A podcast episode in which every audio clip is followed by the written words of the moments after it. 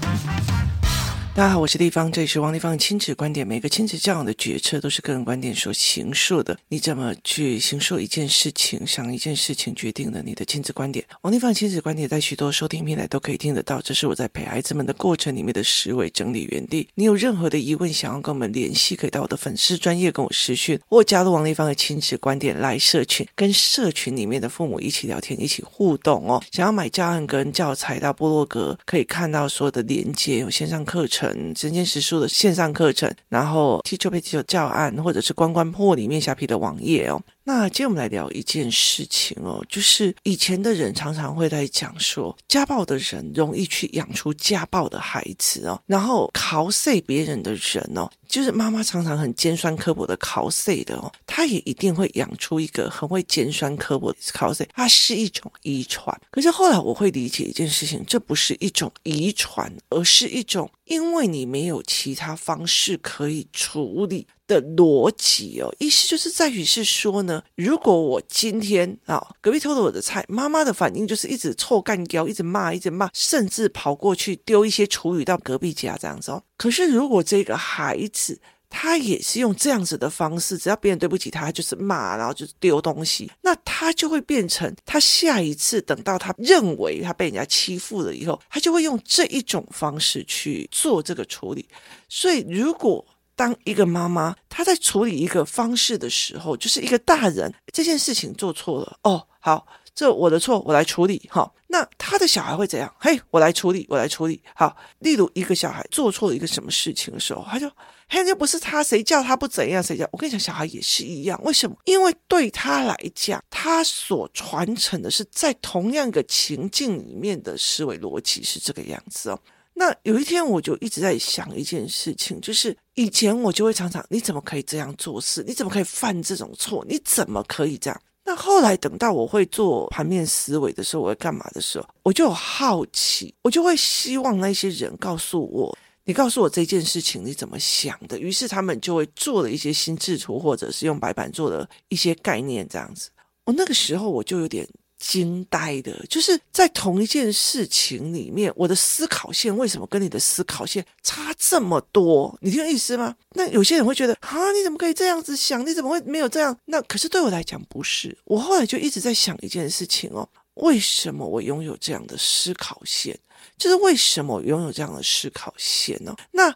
后来我才会去理解一件事情是，其实像我爸爸讲了一件事情，就是我记得我有一次专科回来，然后看到我同学在夜市里面跟人家讨价还价，他们就会每次回去就会开始，你看我这个少八十块，那个少二十块，你看我这样赚就赚了一百块哦，他们跟人家讨价还价，就我有一次就。去跟人家讨价还价，回来还得意跟我爸讲哦，我爸就让我去站在人家门口，去帮人家算人家的成本，跟人家水电呐、啊、什么有的没有，然后算一算，就说你才买那个几百块的东西，你有必要吗？你今天你说买房子一千万，你就跟人家杀价还有必要？你你那个几百块的有必要这样子去为难人家做生意的吗？他其实教我一件事情，叫做站在别人的立场想，就站在别人的立场想。所以后来我其实在了解一件事情是。例如说，我今天在上一堂课，我在上一个思维逻辑的课，那我就会讲。A 小孩在某个反应里面不能这样弄，C 小孩要怎样怎样弄，B 小孩要怎样怎样弄？为什么？因为我每次讲到 A 小孩，我就会站在 A 小孩的逻辑跟思维里面去想，这个小孩失去了哪些逻辑，查出了哪一个观点，所以我应该什么样的方法？那 B 小孩又是应该什么样的方法？他跟一般我教完的观点，然后就哦下课，然后就没事了，不一样。是每一个孩子，你就要站在他的观点，那他的角度去思考他的。你卡在哪里？那很大的一个原因在于是，你必须去切换角度。所以后来我常在讲一件事情哦，我觉得亲子关系要做好，很大的一件事情叫不自私，就是他就是一个不自私的人。为什么？因为不自私嘛。那例如说下课了，例如说小孩都下课了，那你就会在想，哎，那个谁谁谁，他爸妈怎么还没有来接？他出来的没？好，他出来的没？他爸妈怎么还没有来接？好，所以你会站在对方的角度去思考的时候，你就会有不同的思维啊。如果是我的小孩在这里被丢下，我也觉得很难过。所以他会有这样的一个思维判断的角度。所以很大的一件事情是。如果同一件事情，你只站在自己的角度，你的东西就只站在自己的利益，你的视角一定是狭隘的，所以你处理事情出来一定是没有办法盘面跟全面观的。所以这对孩子来讲，是他在学习你的处理模式，是完全没有办法去弄的哦。像孩子爸他们家并不是一个做商的起来的。那我记得有一次我在讲一个贫穷性人格的思维，就是永远都是别人的错，然后永远都要怪罪，就遇到事情他并不是想要处理，是在抱怨呢。那我那时候在看说，为什么有些人对同一件事情思考的点会是这样，我的思考点会是这样，就是你盘面看起来的时候，你就觉得哇。原来我以前都说，你为什么不要这样做？是以为用我的盘面来讲，这样做不是很 common sense 吗？可是你当你去看懂别人的脑海里面成像，完全没有这个考量点，很多东西是知识性不足或干嘛的时候，他永远在他自己的价值的时候，你去看，你真的没有必要去教，或者是去跟他讲。那我那时候就在想，为什么我会有这些这么多的思维逻辑哦？八百多期为什么会有那么多思维逻辑？是因为我会站在别人的角度，尤其小孩的角度去思维。当你站在不同的角度思维，同样一件事情，我一堂课如果有八个学生，每一个学生他在回答我问题的时候，我就站在他的角度说，为什么他会想这样？为什么他会说这件事情？所以我就会站在他的角度思考。那我就转了一个面向了。当我再去听第二个人讲的逻辑的时候，我就想站在他的角度说，哦，原来他们家是这样状，他会这样子想也是有道理的。我转第二个角度了，所以有八个小孩，我就转。八个角度，所以你说我看事情能不全面吗？不是，可是你永远都在。可是我们家小孩怎样？可是我们家小孩怎样？可是我们家小孩怎样？然后他怎么可以这样？你永远站在你自己一个人的角度思考，你永远没有办法去培育你的全面观。那你的处理事情的方式就永远落在一个角色里面去看。所以你的小孩会不会有全面观？不可能的。所以我有时候就是看着妈妈在写的那个盘面的时候，我就觉得啊。就算他的小孩成绩再好，其实也不用担心了哦。他就是就是就是这样哦。为什么？因为他就是站在自己的角度在思维而已。哦，我就我就要方便呢、我就要怎样，我就要。他没有替别人的小孩，他也不会想要去跟别的小孩对话，他也不会去想要去看别人的小孩的角色。那你的小孩怎么可能会去站在你的角色去替你着想？他也是一个自私性人格啊。所以后来我就会再讲，其实我教养做那么久，或者是我觉得我从以前到现在，不管。是在政治界，然后财经界，或者是在科技界，或者在亲子教养，我常常会觉得一件事：我当然知道很多钻空病赚钱的方法，可是我很清楚的知道，该欠的、不该要的钱、不该要的东西，都有点要还。而且你永远把你的小孩像丢包一样给别人，你永远都是很自私的在计较的时候，你不可能养出大格局的小孩，真的是不可能。为什么？因为他他只看到自己的一亩三分地，他不会去站在整个盘面，他甚至连。看天象，看什么样的东西，他都不会，他不会有更好的概念，所以他永远只会有那个一亩三分地哦。那你要那一亩三分地也 OK 呀，可是问题是，他会不会看到自己父母的自私跟处理的方式的模式哦？所以这是一件非常有趣的一个思维哦。我当时觉得说，对，那我就没有必要去。嗯，我后来有一次就看。哎，孩子的爸为什么是这样思维？后来我就会理解，因为孩子爸有生病过，那我就说生病让他的思维变得很狭隘，干嘛这样？那有一次我就跟他讲，就是我儿子有一次他把他的学校里面的书法箱拿回来，那那个书法箱那时候洗一洗的时候是湿的，他就把它放在我们家就是那个呃外面那个地方哦，让他晒太阳。那我每次问他说这个怎么不收，他就说因为还没干。你知道他已经晒了三个月了还没干哦。我就有一次就问孩子爸为什么不把它收起来哦？然后就说你又没有说要收。你就意思说，他们很下意识，不是说，哎，这个事情我来负责，而是谁叫你没说，谁叫你没讲，谁叫他没怎样，反正我就是你没有讲到的，我没有经过你同意就去做这件事情，他永远都是一个卸责的状况。好，担起责任这件事情哦，以前我在公司的时候，就是小妹出了 trouble 或其他行政人员出了 trouble，我会跟老板讲，老板，对不起，我没有尽到监督的责任，我来负责。我来负责，所以当我要负责的时候，老板也希望把事情处理掉，他也希望把事情处理掉。他会知道，以你一个小小的助理，你不可能有处理到多好。可是你想要负责，而且你也已经开始没有找借口说是我的错，我来处理，我会把任务完成，不是丢一半说啊，可是因为怎样，所以我没做好。你没有，我跟你会找借口的人，任务都没有完成过，没有完成一样事情过，那你就不可能学盘面嘛，一整个盘我要怎么运作？所以那个时候，我的老板娘就开始了，来立方。这个是我的哪个庄脚，你去跟他讲什么什么什么，那个是我的人脉，然后你帮我来讲，因为我想承担，因为我把错落下来，因为我没有找借口，甚至那不是我的事，我也承担下来。老板娘就把她的人脉跟她的处理方式手把手的教我，所以我就学会了。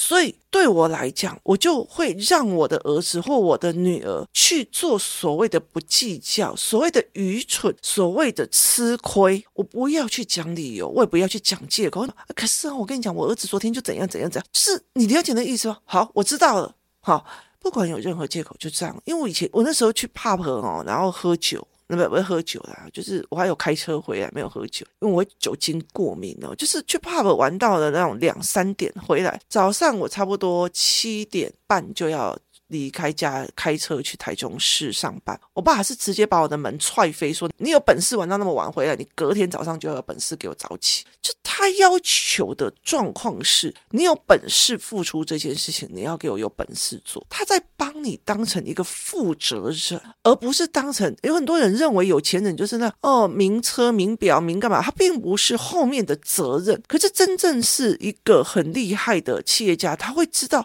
我要养的接班人是责任、责任加责任，承担、承担加承担，然后是高压、高压加高压。嗯，我儿子会这样。那我跟你讲，这是说穿的，就是一个就是嗯玻璃心的家长去弄出来的。所以后来其实我后来就开始理解这件事情。我我觉得每次我愿意承担的时候，就是我成长很快的时候。所以后来有一次，例如说，哎，我们活动带领员要一起去考了，我就把我工作室里面在负责的那些人的要去的那小孩弄出来，我说来，谁要当这一组的小组长？我儿子就我。然后另外一个到底要做什么？到底要做什么？然后回来我就跟我儿子讲说：“你搞不清楚要做什么，可是你勇于承担这件事情，因为我知道你不知道，所以你要承担这个东西。那我是不是一个活动主导员？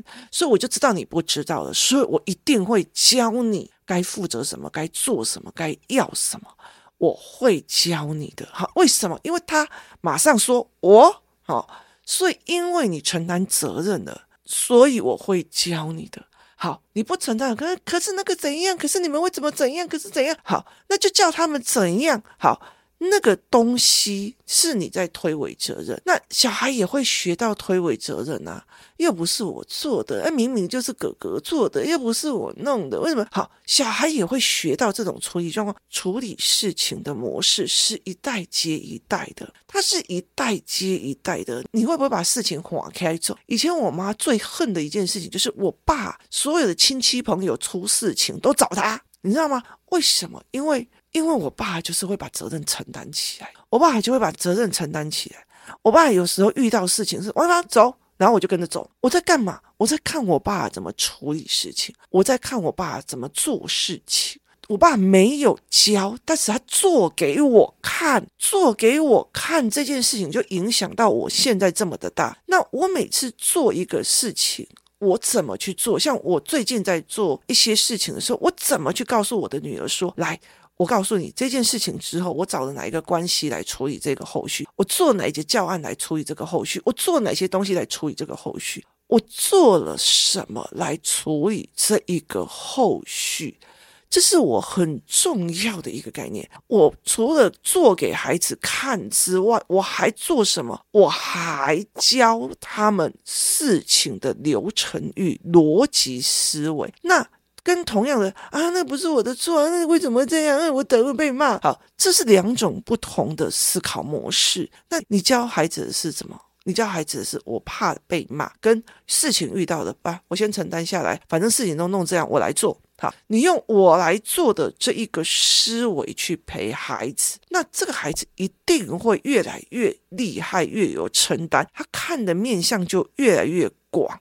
所以很多的时候，你会觉得说那是人家的基因好，富二代那是人家怎么样，人家就是要给他培养的。你以为那些人是？叫外面的老师来培养嘛？没有，他们很大的一个像 MJ，MJ，MJ 会把他的儿子一直带在身边，去看他们怎么办活动，去他们困堆倒水，去那边困堆冲洒。很大的一个原因是因为他自己是创业家，他很清楚那个叫承担责任，那叫做看人的做事方法。你去看这一个人的做事方法，从中学习。那如果这个小孩，我不要了，我才不要那么热，我还去那边倒水，我不愿意了。好，那我问你，他这个小孩有机会学到做事方法吗？不会嘛？会跟人家啊，不要了，我很累，然后我们家就是要去去旅行了，我们要干嘛了？没有了解你的意思。很多的时候不是你的知识点，不是你考上哪里，很多的那种很厉害的人，他每天回到家也是在那边微说，我不会啊，我不要，我不喜欢啊。有很多的很多的人，他也是这样，因为他没有办法去做处理事情啊。你学历再怎么好，你还不是要去处理所谓的人生的。一些芝麻小事或大事，越厉害的人，同样的台大的，有些人就整个人疯了，有些人就变得成就非凡。那为什么？为什么他会成就非凡呢？因为一个企业里面脱离学校之后，里面的所有事情。你能处理，所以你能处理。遇到责任，你愿意承担；遇到事情，你会处理，所以就一直往上翻嘛。重点在你会处理嘛。所以当你的每次一件事情，就那个是谁怎样，那个是谁怎样，那个都是他怎样，他的也怎样。好，我告诉你，你觉得老板看不出来你就是在丢包吗？他看得出来你在丢包，他看得出来你在找借口，他看得出来你不承担嘛。那你的小孩会不会看出来？你的小孩会一直在这个处理方式，就好像别人去偷你家的菜，你就把厨余给他倒去他家门口。你的孩子在学的东西是在学你的处事方法，所以当你一生气，别人一不符合你和的观念的时候，你就打小孩。小孩一当别人不符合他的观念的时候，他也会打人。这是一个叫做处理方法的。学习吧，所以它是一个处理方式的学习，解决方法的学习论。那解决方法的学习论，它要怎么翻转？叫做承担责任，它叫不自私的站在各个人的面向去看。你越自私，你的小孩越站在他那那个短短的世界里面看事情，他不可能像我们的站在 A 妈妈的立场，他会怎样？站在 B 妈妈的立场，他会怎样？站在 C 妈妈的立场会怎样？所以他没有办法去看全面嘛。我想要让我的小孩有练习的机会，那我就说，所以别人的小孩是给你他练习的机会嘛。站在别人的角色在看一些事情，你越能够做同理心，你越不自私，或者是你愿意承担，你的孩子的状况就一定是更好的。所以这是一个非常非常有趣的思维。我从以前到现在一直在想，差别在哪里？差别在处理事情的方式。所以很有趣的一件事情，以前我妈妈最气的一件事情叫做王家的所有事情，每一个人都在找你爸。每一个人都在找你爸出去处理事，然后我爸去处理事，有时候就带上我，有时候就自己去处理。有时候我就会在所有的亲戚朋友面前去听到我爸爸怎么处理这一件事情的思维逻辑，去听到我爸爸为什么这样处理的逻辑跟态度，我就有好几次的机会都可以这样去学习跟认知。所以到最后，我妈妈只要。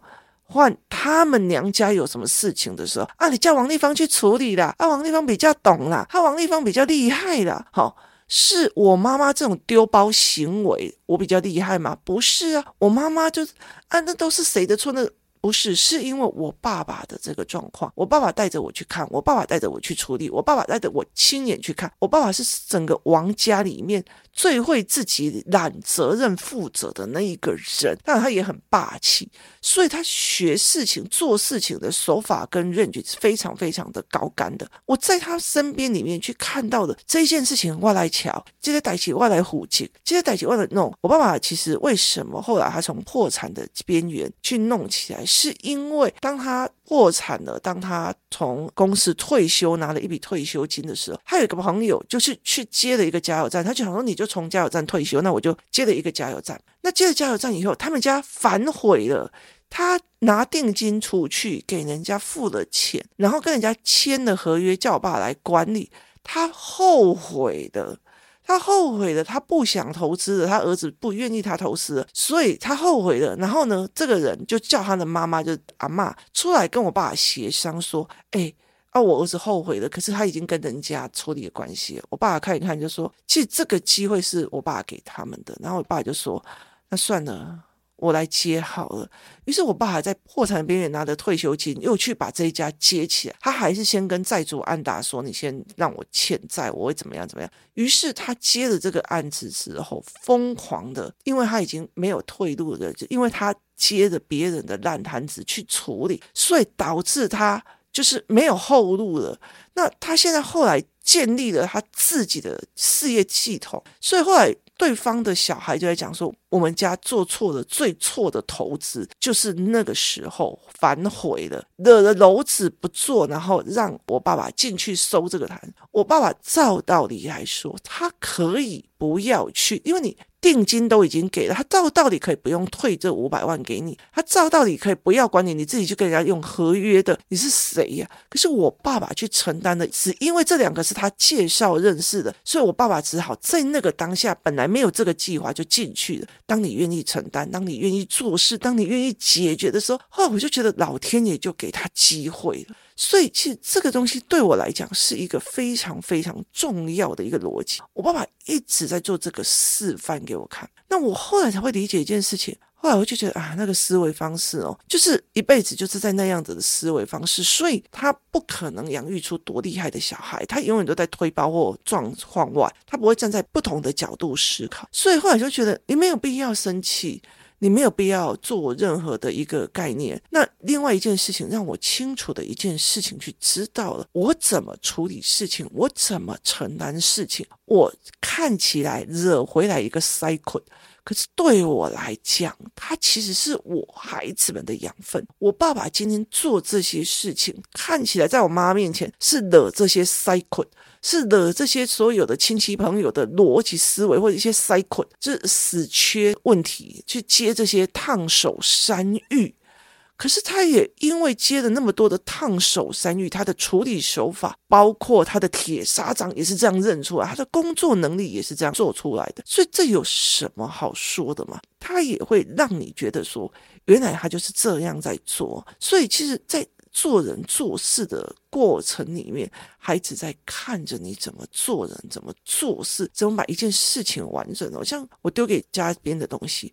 我跟他讲一，他会做到十，而且是完完全全把一个东西 close 掉，他不会中间说哦，立方还没有决策，我就不理他了，他会一直追我，立方你还没有决策，立方你还没有怎么样，他会一直弄，他甚至会把好多的教案、很多的东西都弄给我，你怎么处理的？